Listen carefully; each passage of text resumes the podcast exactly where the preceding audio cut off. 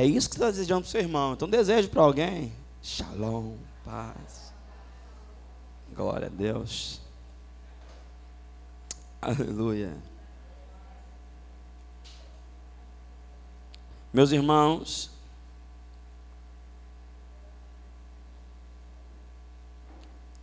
botaram estagiário logo hoje. Estagiário enferrujado, Jesus. Deus te use, meu filho, viu? Vai cair no olho agora, vaso. Viu, amor? Meus irmãos, é, eu estou numa série de mensagens sobre o reino de Deus. E até aqui nós aprendemos o que é o reino. Tá? Nós aprendemos o que é o reino de Deus, onde ele está, quais os seus princípios e qualidades, quais as suas características. Tá? E agora nós vamos descobrir como entrar nele.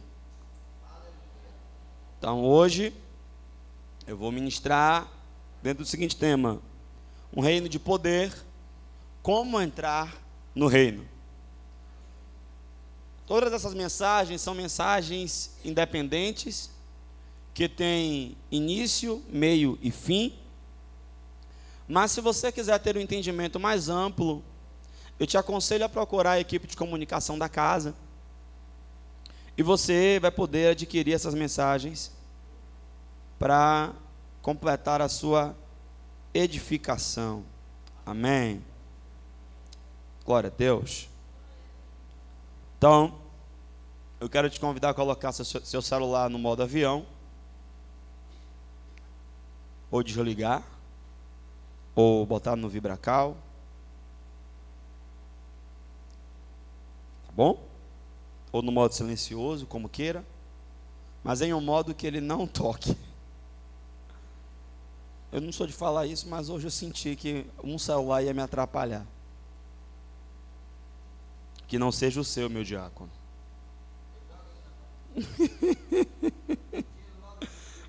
Aleluia. Evangelho de Jesus Cristo, segundo escreveu São João. João, capítulo 3. versículo de número 3.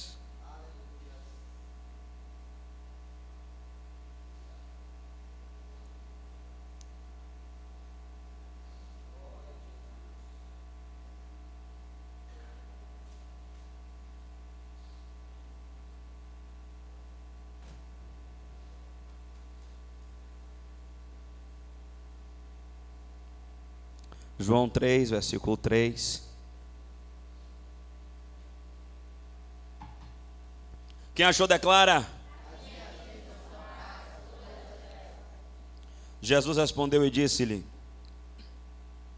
Na verdade, na verdade, te digo que aquele que não nascer de novo não pode ver o reino de Deus. Queridos, esse texto que nós lemos aqui é um fragmento do diálogo entre Jesus e Nicodemos. Nicodemos era um doutor da lei que foi ao encontro de Jesus à noite para que ninguém o visse. E ele ao encontrar Jesus, ele o interpela dizendo: Bom mestre, Tu és mestre vindo de Deus. Porque se Deus não fosse contigo, não seria possível que essas maravilhas acontecessem por meio de você. Jesus, querendo cortar a conversa com Nicodemos, ele diz o seguinte: Na verdade, na verdade, te digo que aquele que não nascer de novo não pode ver o reino de Deus. Só que, meus irmãos, essa afirmativa de Jesus, durante muito tempo, ela me inculcou Por quê? Porque Yeshua vai dizer em Lucas 17, versículo 20 e 21, que o reino de Deus não vem com aparência exterior. Então, quando os homens disserem, eis o reino de Deus ali, ei-lo ali, não os sigais, porque o reino de Deus está dentro de vós. Ora, se o reino não tem aparência exterior, ou seja, castelos, impérios, ah, mega construções, se o reino não tem aparência exterior e o reino está dentro, como é que Jesus vai dizer para ele que se não nasce de novo não vê o reino? Por quê? Pode entrar, filho. Aconteceu alguma coisa? Irmão, o reino de Deus está dentro. Vocês estão aqui hoje? E como é que eu posso ver o que está dentro? Foi que nem uma jovem uma vez. Ela veio se aconselhar comigo. Eu disse, minha filha, o que importa é o que está dentro. Ela falou, pastor, ninguém anda com máquina de ultrassom, não. Eu falando a ela que a aparência não era tudo. E ela disse: Não, pastor, ninguém anda com máquina de ultrassom. Concordo com ela, né? Assim sendo, se o reino está dentro, mesmo quem nasce de novo, precisa vê-lo. Primeira coisa que eu entendo aqui é o seguinte: quem não nasce de novo não consegue ver o reino. Ok? E quem nasce de novo? Consegue ver. Irmão, tem gente que nunca vai conseguir te ver como crente. Já faz mais de 20 anos que você largou aquela vida que você vivia. Aquela pessoa não consegue lhe ver como crente. No fundo, no fundo, ela não acredita que você se converteu. Porque ela não consegue ver o reino. E o reino está dentro de vós. Agora, a prerrogativa aqui é o seguinte: é para quem nasce de novo. Primeiro que eu quero abordar aqui é o seguinte: é sobre nascer de novo. Depois eu vou abordar como quem nasceu de novo vai ver o reino. Estamos juntos? Então vamos lá. Para eu ver o reino, eu preciso nascer de novo. Sem o novo nascimento, em primeiro lugar, nós estamos mortos em nossos delitos e pecados, conforme diz Efésios 2, versículo 1 e 2.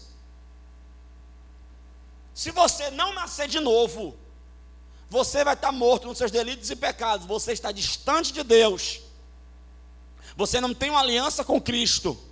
Se você morrer, segundo a Bíblia, não sou eu que estou dizendo, é a Bíblia quem diz: se você morrer nesse estado, sem ter uma aliança com Cristo, você vai para o inferno.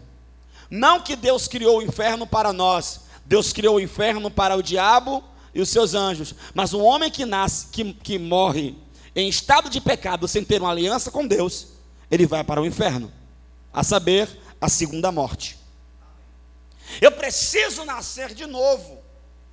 E conforme a Bíblia diz em Efésios 2, versículo 1 e 2, aqui, ó, Ele vos vivificou, estando vós mortos nos vossos delitos e pecados, nos quais outrora andastes, segundo o curso desse mundo, segundo o príncipe das potestades do ar, do espírito que agora opera nos filhos da desobediência. Perceba, Paulo está falando no passado porque Paulo estava falando para uma igreja que tinha se convertido. Então, quem se converteu não é mais guiado pelo espírito da potestade do ar, não é mais um filho de desobediência, não está morto em delitos e pecados, mas quem ainda não confessou a Jesus como seu Senhor e Salvador, está encontra-se nesse estado. E para sair desse estado, a Bíblia diz, Romanos 10, versículo 9 e 10, que nós temos que crer na nossa justiça, mas confessar com a nossa boca para a salvação. E se nós confessarmos com a nossa boca que cremos no nosso coração que Jesus Cristo é o Senhor, nós seremos salvos. Agora eu vou falar uma coisa: tem muita gente que foi salva e só foi salva. Ele não entendeu que ele é um novo ser. Ele não entendeu que ele é uma nova criação. Ele não entendeu quem ele é em Deus. E por isso ele ainda vive como se vivia antes. Mas glória a Deus que chegou luz. Porque quando eu me converto, eu nasço de novo, eu vou ver o reino.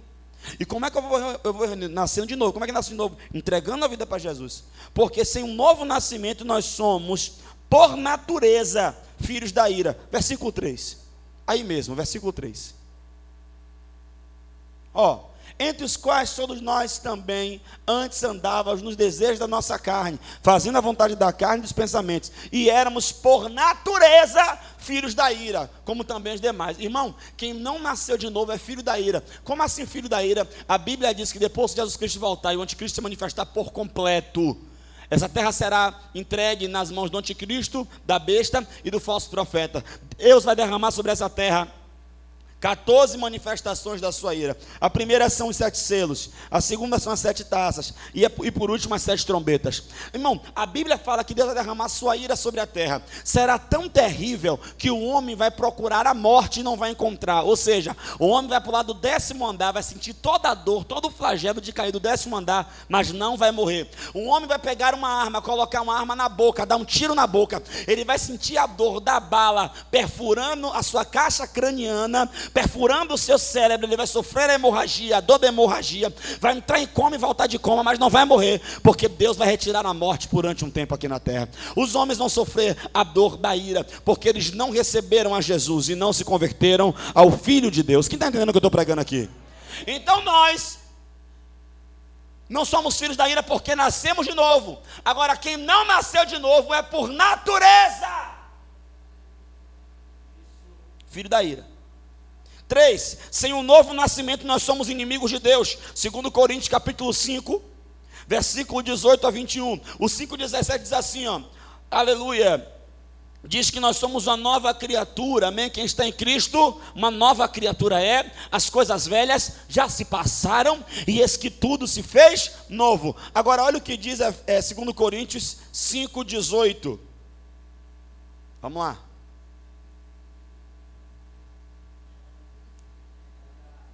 Aleluia. Mas todas as coisas provêm de Deus, que nos reconciliou consigo mesmo por Cristo e nos confiou o ministério da reconciliação. Espera aí, se Deus nos reconciliou com Ele mesmo, é porque nós éramos inimigos de Deus. O homem sem Jesus, ele é, mesmo sem saber, inimigo de Deus. Por quê? Tiago 4,4 diz: Adúlteros, adúlteros, não sabeis vós que a amizade do mundo é inimizade contra Deus? Portanto, todo aquele que constitui-se amigo do mundo, constitui-se também inimigo de Deus. Então, eu preciso nascer de novo, porque sem o um novo nascimento, nossos corações são duros como pedra. Ezequiel 36, 26 fala sobre isso. Efésios 4, 18 fala sobre isso também, que Deus nos deu um novo coração.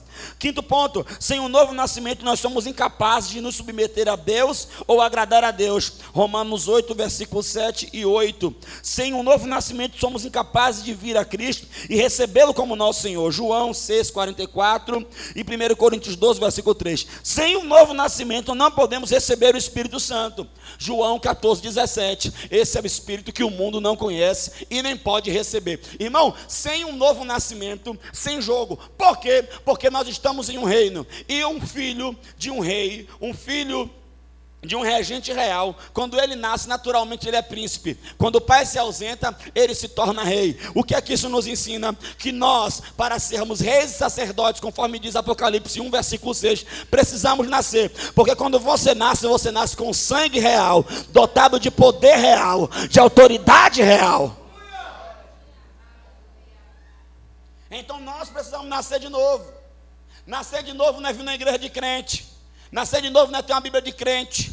Nascer de novo não é cantar música de crente. Nascer de novo é permitir que a obra do Espírito, o governo de Deus, a manifestação da vontade de Deus se cumpra em nossas vidas. De maneira que se cumpra, não vivo mais eu, mas Cristo vive em mim. Porque a vida que agora vivo na carne, vivo para a glória do Filho de Deus. Por quê? Porque já estou crucificado para o mundo. Eu só estou nascendo de novo. Eu só nasci de novo quando agora eu não compro mais a minha vontade, o meu desejo. Quando agora eu entro na vontade de Deus para mim. Obrigado pelo seu aumento empolgante. Nascer de novo não é colocar uma Bíblia debaixo do braço e recitar uns dois versículos. Nascer de novo é viver a vida de filho. Tem gente que não consegue ver o reino de Deus porque não nasceu de novo. Porque quando eu nasço de novo, é claro também que não é mágica, viu, querido? Tem gente que acha que é mágica. Não é mágica, é milagre, é diferente. Qual a diferença, pastor? Milagre é real, mas é paulatino. Mágica é mentira. É engano. É milagre, mas é paulatino. Como? Quem mentia, não mente mais. Quem roubava, não rouba mais. Antes trabalhe com as suas próprias mãos para ter o seu sustento e para também ter a dar o que é necessitado. Efésios capítulo 4 fala sobre isso. É um processo, querido. É um processo, amada. Antigamente, quando eu tropeçava, a primeira coisa que vinha na minha, na minha boca era um palavrão. Gigante. O tempo foi passando, foi virando misericórdia. Misericórdia. E agora? Agora está no nível do glória a Deus, irmão. Eu nunca mais tropecei, porque o diabo sabe, se ele botar uma pedra no meu caminho, eu vou dar glória. Irmão, eu preciso entender que o novo nascimento, olhe para mim, olhe para mim. O novo nascimento não é botar um ovo. Você não faz força para nascer. Quem faz força para que alguém nasça é quem gerou.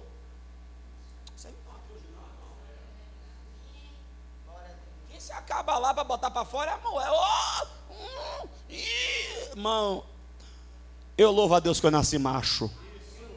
Só os homens, ruióis.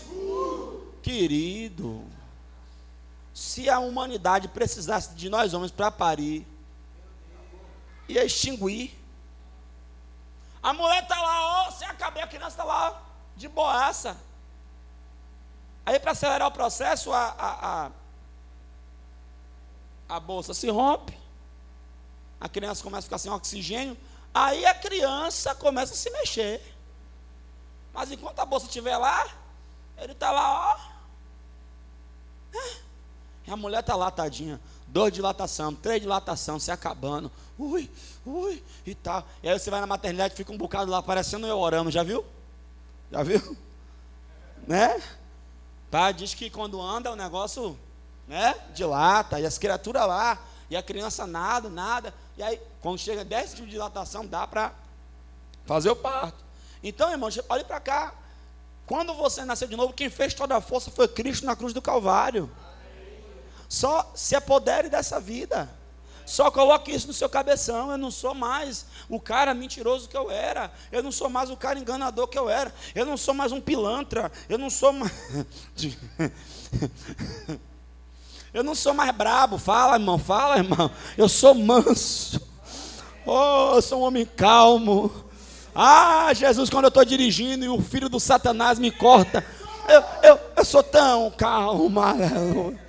Oh, Senhor, quando meu vizinho fica o dia inteiro ouvindo aquelas músicas que valeu-me nosso Senhor Jesus, eu sou tão cheio do Espírito Santo. Irmão, é natural. É natural. A criança chora, sabe por quê? porque ela traga o ar, o pulmão enche de ar, dói, ela chora. Só por isso que ela chora. Aí quem tá pega a criança, lava, a criança já recebe, a mãe já recebe a criança nos peitos, literalmente. Depois fala que o pastor não conta piada boa. Né? E a criança está de boaça. E a vida da criança é só chorar quando está com fome. Não, a criança já nasce fazendo xixi. Ninguém precisa ensinar a criança a fazer xixi. Ela já nasce fazendo cocô. Eu acho que alguém ensina a criança quando vai tirar a fralda, ela fazer xixi na sua cara. Você vai abrir a fralda com todo cuidado, você ainda olha assim, ó. Aí quando você tira a fralda, a criança. Né? Ninguém ensina a criança a gofar. É natural, olha para mim. Quem nasceu de novo tem necessidades naturais. Você tem a necessidade natural de orar. Você tem a necessidade natural de meditar na palavra. Você tem a necessidade natural de cultuar, de congregar, louvar a esse Deus, adorar esse Deus. É natural. Pastor, eu não sinto essa necessidade. Você está morto. Tem que nascer de novo. Não, pastor. Eu não estou sentindo necessidade de congregar. Tanto fez como tanto faz. Ah, irmão, pare para pensar. Tem alguma coisa de errado tem alguma coisa de errado. Quem nasce de novo tem necessidades naturais. É natural. Crente que não ora e não sente vontade de orar e acha normal não orar, desculpe, você não é crente ainda. Pastor, está pegando pesado? Não, estou pegando leve. É natural. Porque sem isso você não vai conseguir ver o reino que está dentro de você. Você não vai ver tudo o que Jesus fez dentro de você. Já está aí, querido. Sabe qual é o nosso problema? A gente fica procurando fora o que Deus já colocou dentro. Não, é que eu estou precisando ler um livro. Não, vou te falar uma coisa: não tem livro melhor para você ler do que o que Deus colocou no seu espírito, o que está dentro de você, impresso dentro de você. Como é isso, pastor? É dentro de você. A Paulo disse, Filipenses, é, é, vós sois a carta viva escrita pelo Deus vivo, está dentro de você. Seja guiado pelo Espírito. Agora se permita nascer de novo. Sabe qual é o nosso problema, irmão? A gente quer ficar preso naquilo que Deus já nos libertou. Se está ruim de dar glória, você fala aleluia, que funciona do mesmo jeito. Porque, irmão, vou te falar, eu sou sanguíneo por natureza. Qual a natureza do sanguíneo, pastor? A natureza do sanguíneo é o seguinte: você faz o mal a ele, ele não quer lhe retribuir o mal que você fez, ele quer lhe fazer um mal pior. Porque ele não vai perder para você. E é como? É, o sanguíneo é assim. Eu sou sanguíneo por natureza, eu sei que eu sou sanguíneo. Só que a minha natureza foi cravada na cruz de Cristo. Aleluia, Aleluia porque não é você. Que é a pessoa, pai, eu aí. Aí a mente, a alma que é desgraçada já começa a calcular. Você vai pegar, vai fazer. Aí você assim, aí você faz assim, aí você faz desse jeito, aí você vai movimentar assim. Aí você vai pegar assim no pescoço e vai. Né, aí o Espírito Santo. É isso, pastor Timóteo, que o senhor vai fazer? Não, eu sou uma nova criatura. Eu não vou fazer nada disso. A vontade é voar na goela mas eu vou voar na presença de Deus. E aí, cara, você começa a orar, começa a colocar diante de Deus, irmão, é instantâneo, você começa a ver aflorar dentro de você. E você para e pensa, cara, porque antigamente você não tinha esse discernimento. Você agia instintivamente, era natural. Agora você consegue ter esse discernimento por quê? Porque dentro de você já existe um novo ser. Agora quem vai prevalecer? Quem você alimenta mais. Por que, que as pessoas não veem um reino de poder, como eu comecei a pregar? Por que, que as pessoas não veem as qualidades do reino, justiça, paz e alegria? Vivem uma vida, uma vida, uma vida inquieta, vivem uma vida triste e vivem uma vida de condenação. Por quê? Porque simplesmente não entenderam isso aqui. Tem que nascer de novo. Olha, irmão, vou falar uma coisa. Sabe qual é a minha alegria? A minha alegria é que a Bíblia diz assim: estarão dois deitados em uma cama, um será levado, outro será deixado. Estarão dois trabalhando num lugar, um será levado, outro será deixado. Estarão dois no campo, um será levado, outro será deixado. O que é que isso me ensina? É individual. É individual. Sabe por quê? Olha isso aqui. No céu não tem lei da compensação. Eu não vou chegar lá no céu e dizer assim: meu pai me abandonou, oh, minha família se levantou. Quando eu converti, me expulsaram de casa. No céu não tem lei da compensação, não, meu irmão. Cada um vai dar conta de si. Então para de dar desculpa e comece a você querer mudar. Quem veio? Quem está aqui? Eu preciso ver o reino, para ver o reino eu tenho que nascer de novo. Mas a Bíblia fala sobre entrar no reino. João 3, versículo 5 diz: Na verdade, na verdade te digo que aquele que não nascer da água e do espírito não pode entrar no reino. Espera aí, pastor. Vê para quem nasceu. Tá e entrar. Entrar é para quem nasceu da água e do Espírito. Por quê, irmão? Olha para mim, a vida cristã é um processo. Aceitar a Jesus é o começo das coisas, não é o fim delas. Eu entreguei minha vida a Jesus, agora eu sou crente. E agora? Agora é um processo. Eu tenho que nascer de quê? Da água e do Espírito. Isso fala de arrependimento. Irmãos, nós estamos vivendo um momento ideal para a última onda de avivamento da história. Porque antes do arrebatamento, a igreja de Cristo vai passar um grande avivamento. Só que todo avivamento começa com arrependimento.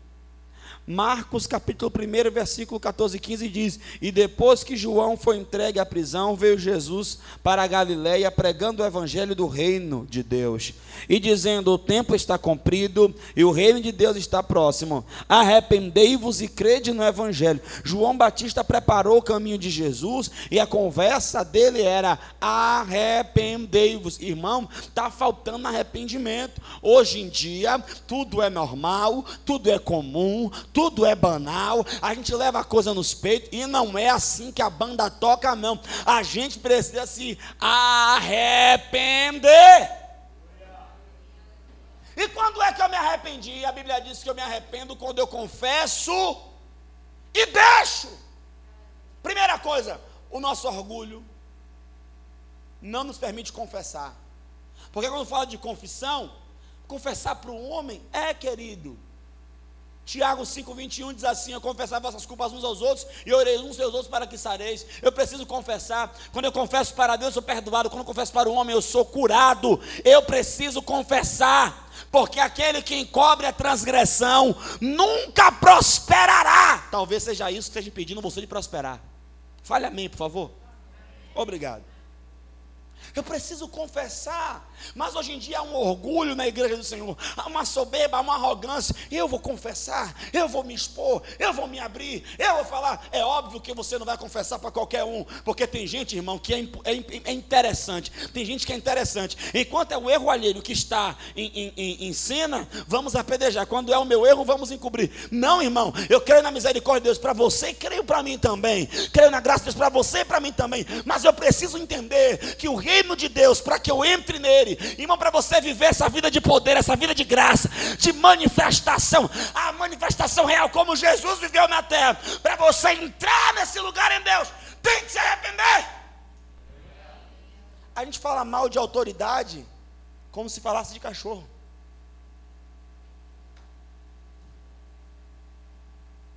Tem que se arrepender. Os filhos tratam os pais como qualquer um. Tem que se arrepender. A Bíblia diz que nós temos que cuidar dos órfãos, das viúvas e dos necessitados. Mas parece que nós estamos no tempo de, Amós. Cada um por si. Irmão, precisamos nos arrepender. Precisamos olhar para nós e ver, irmão, Cantares diz: apanhai-me as raposas e as raposinhas que fazem mal à minha vinha. Irmão, preste atenção, não são as coisas grandes que nos derrubam, são as pequenas. Nós somos insubmissos, nós não respeitamos a autoridade,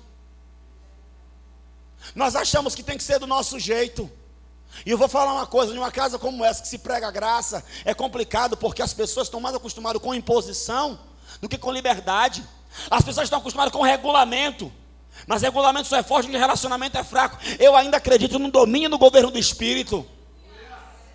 E se o maduro tem que pagar o preço para que o imaturo cresça, eu vou pagar esse preço. Mas eu vou dizer uma coisa, irmão: é estúpido como eu vejo pessoas paradas, travadas, não crescem, não prosperam, não avançam, porque simplesmente não querem se arrepender. Não quer. Eu preciso me arrepender.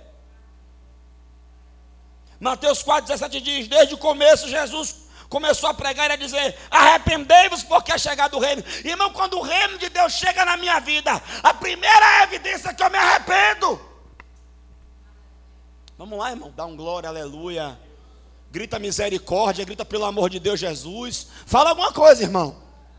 Eu preciso, meu irmão, eu não posso ser mais o mesmo homem. Eu não posso ser mais a mesma pessoa. Cara, eu sou um cara arrogante, presunçoso, prepotente. Eu me converto, continuo a mesma meta. Bicho, você não nasceu de novo, não. Tem um reino de dentro de você. Tem um império. Cara, Atos 13, 19 diz: Arrependei-vos e convertei-vos para que sejam apagados os vossos pecados e venham assim os tempos de refrigério pela Sua presença. Eu preciso me arrepender. Mas a gente peca, faz a coisa errada, leva na boaça e acha que Deus esqueceu. Irmão, tem que arrepender, tem que haver um acerto de contas. Eu tenho que me arrepender. Quer entrar? Pastor, eu quero entrar nessa vida de poder, eu quero entrar nessa vida de autoridade, eu quero me mover nesse lugar. Eu quero. Ah, beleza, primeiro, nasce de novo, segundo, se arrepende. Cara, eu tive que pedir perdão não sei quantas vezes para pessoas que eu nunca fiz nada de errado. Ah, porque o Senhor é bonzinho, que mano é bonzinho, um bom é meu Pai que está no céu, irmão. É porque eu entendi, e você é cobrado daquilo que você entende. Eu tive que dar, irmão, se arrependa. A gente fica sem orar dias. E não se arrepende disso. É como se sabe o que? Você vai entender. Imagine que você morasse na minha casa. Eu sou um anfitrião. Você mora na minha casa. Estou te recebendo na minha casa. A princípio eu te recebo com o maior prazer, com o maior amor. Te trato muito bem, preparo as melhores comidas Faço tudo para você se sentir bem à vontade na minha casa. Afinal, é minha casa. Você só está ali como minha convidada. Tudo bem? Mas do nada eu bato na minha cabeça lá um revertério e fico uma semana sem falar com você. Como é que você ia se sentir? Triste, rejeitada e pensando até em se retirar. Ok, ponto de vista humano. Não, nós somos a casa que o Espírito Santo veio morar.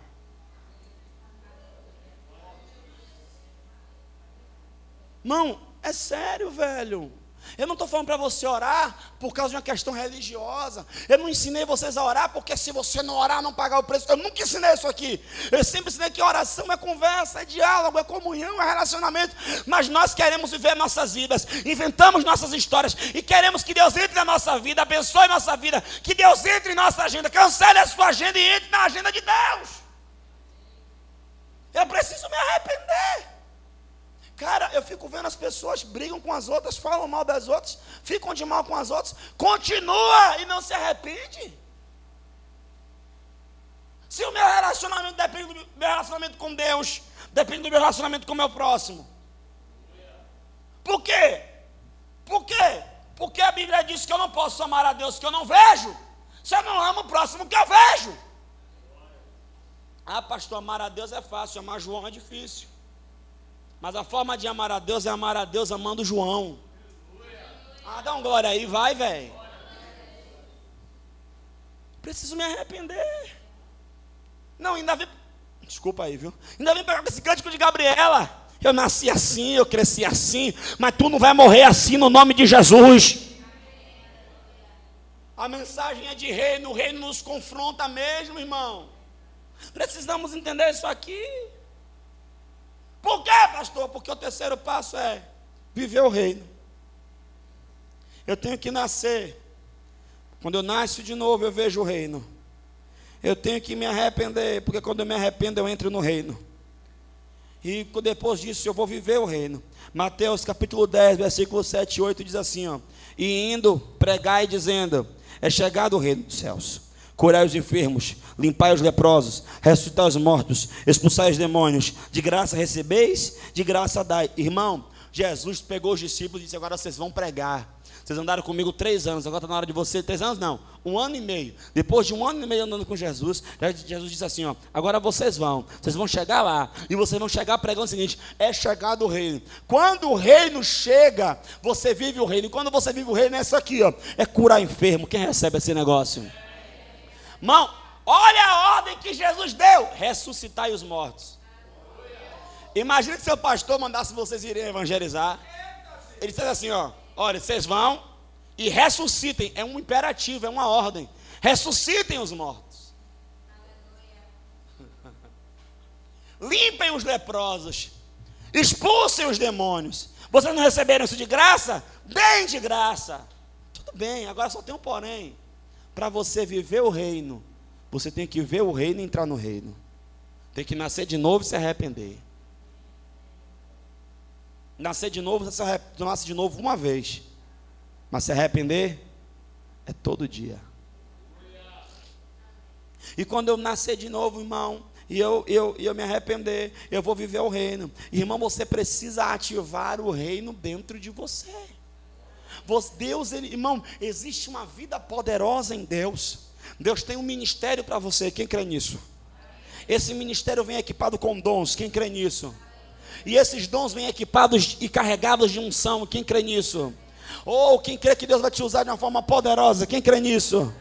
Até você que não crê, querido, é a Bíblia quem diz. Quem crê nisso?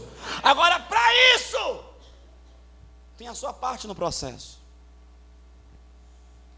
Viver o reino. Eu fico olhando daqui e vendo gente com potencial tremendo.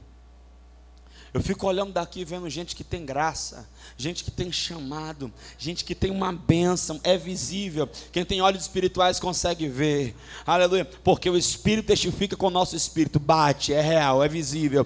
Irmão, quando Maria encontrou com Isabel, as crianças mexeram. Quando você encontra com alguém que carrega algo que é do reino, aleluia, tem testificação. O negócio é o seguinte: a gente não quer se arrepender. A gente quer sair daqui, depois de ouvir uma palavra dessa, e continuar vivendo a mesma vida.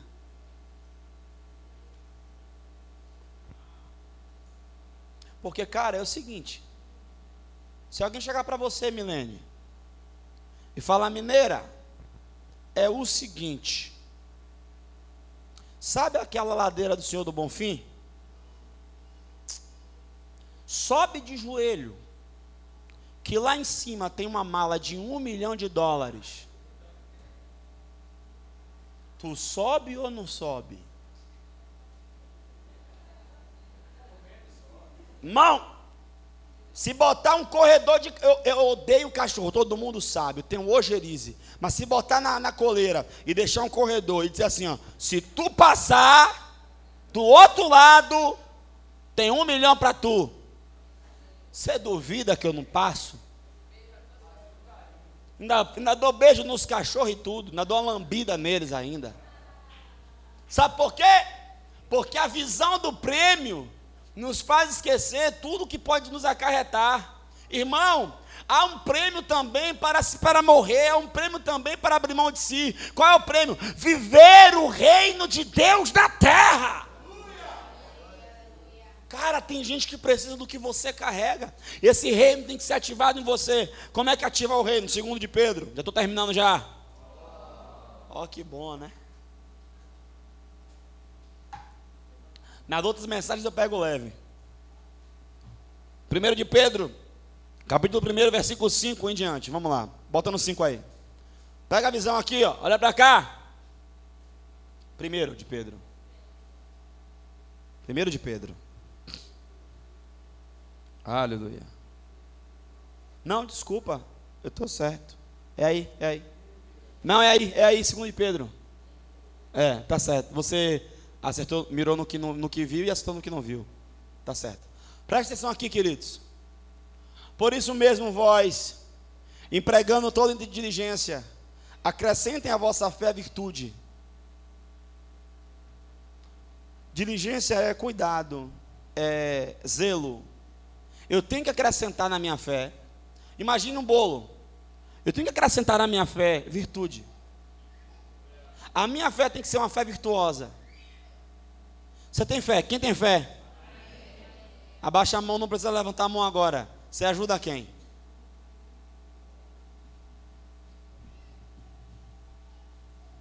Você tem fé? Tá. Mas você faz o bem para quem? Você tem fé. Mas. Então aqui está dizendo: acrescente com toda a diligência, viu? A sua fé, a virtude. Agora a virtude não é virtude louca. Acrescente a virtude ciência. Ciência é conhecimento. Você tem fé? Quem tem fé aqui? A sua fé, além de virtude, tem conhecimento? Ou seja, tem embasamento, tem o porquê do qual você faz as coisas. Por que, que você vem aqui? que você congrega? Por que, que você cultua? Tem conhecimento? Por que, que você dá dízimo? Tem conhecimento? Por que você dá oferta? Por que, que você primicia? Por quê?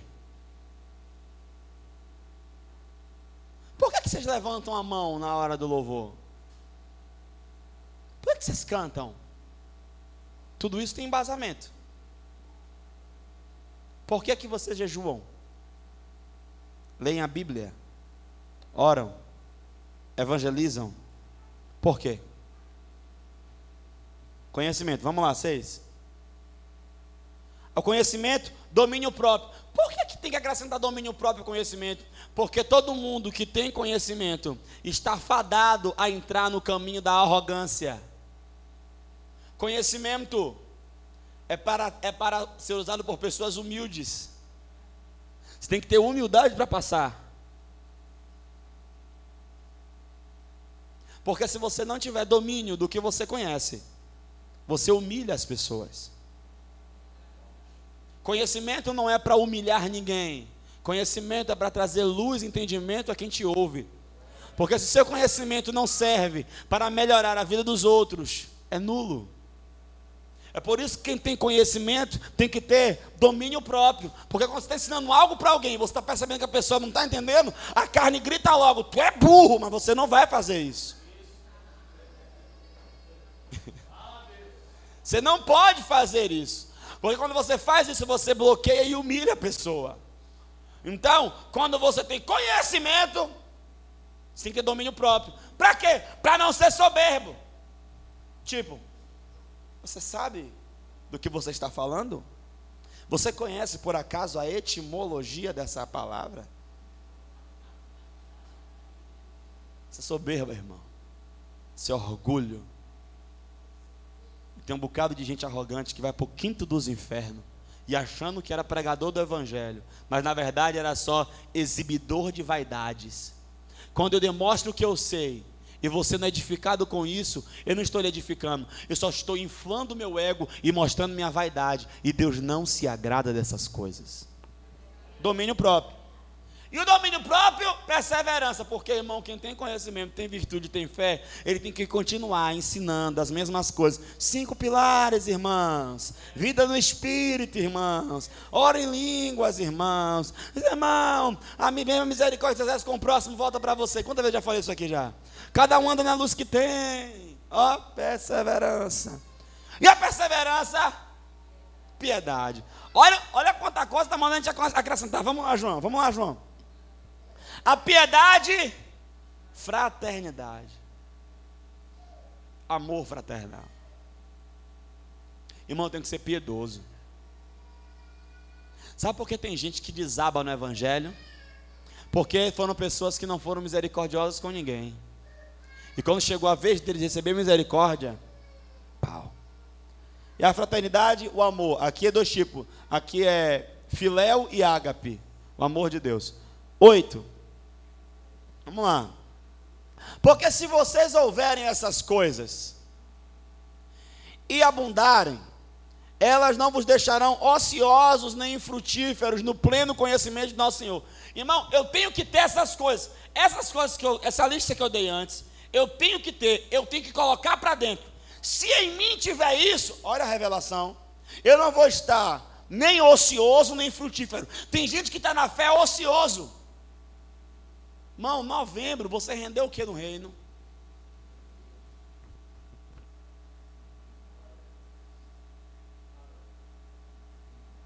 Novembro. Ocioso é quem está dando fruto, mas está dando fruto na. Lembra? Operação Tartaruga. E tem outros que estão infrutíferos. E aí você vai ficar desse jeito e não vai chegar no pleno conhecimento de nosso Senhor Jesus Cristo. Vamos lá, nove. Pois aquele em quem não há estas coisas, olha o que é, é cego, não pode ver o reino. Vendo somente o que está perto, havendo-se esquecido da purificação dos seus antigos pecados. Ó, oh, não pode ver o reino e não se arrependeu, não pode entrar no reino. Quem está pegando isso aqui, querido? Estou pregando de forma cadenciada para você me acompanhar. Dez. Portanto, irmãos, ó, ele está falando para os crentes. É para a gente. Portanto, irmãos, tem um irmão do seu lado aí? Ah, então é para a gente.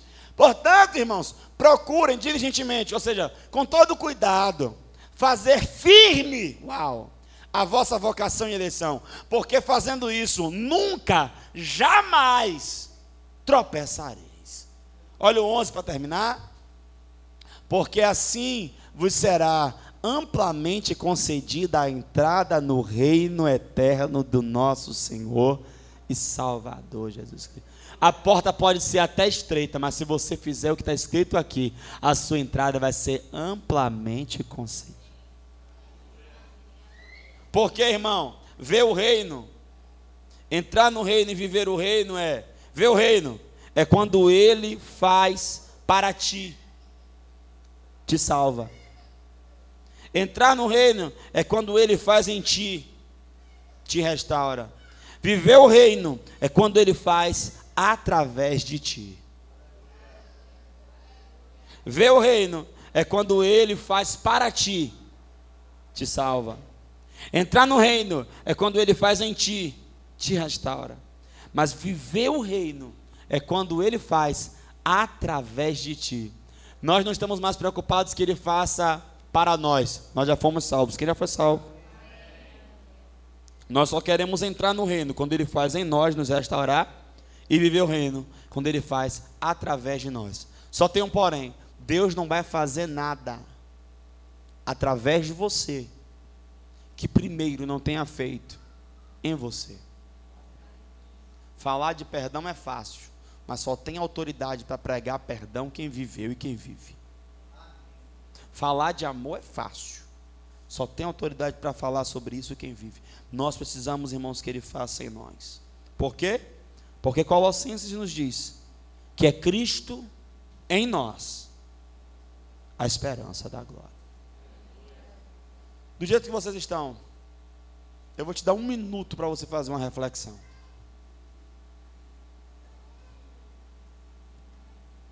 Repense a sua vida agora. Um minuto, feche os olhos, por favor.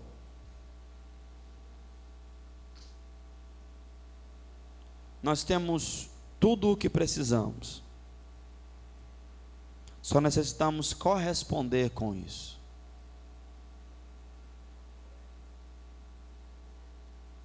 Corresponder com isso. Pai, eu não prego do ponto de vista, Senhor, de quem está de fora, mas eu prego do ponto de vista de quem está dentro. Eu também preciso permitir que o Senhor trabalhe em mim. Ó oh Deus, nós queremos ver o reino, entrar no reino e viver o reino, porque esse reino é para agora, Senhor.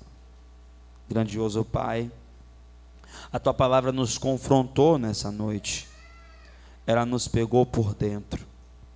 Santo Deus, nós não queremos mais ser os mesmos, antes queremos ser transformados pela tua palavra.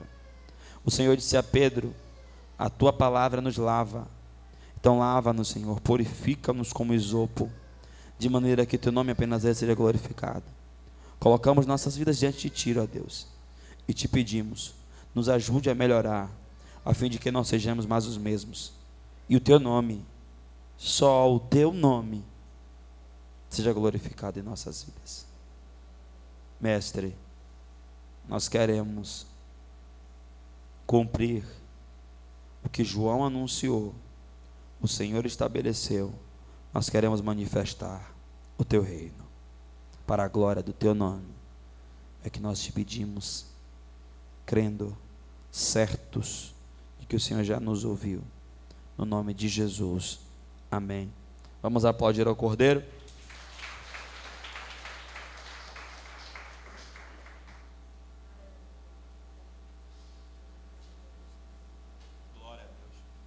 Meus irmãos, Aleluia.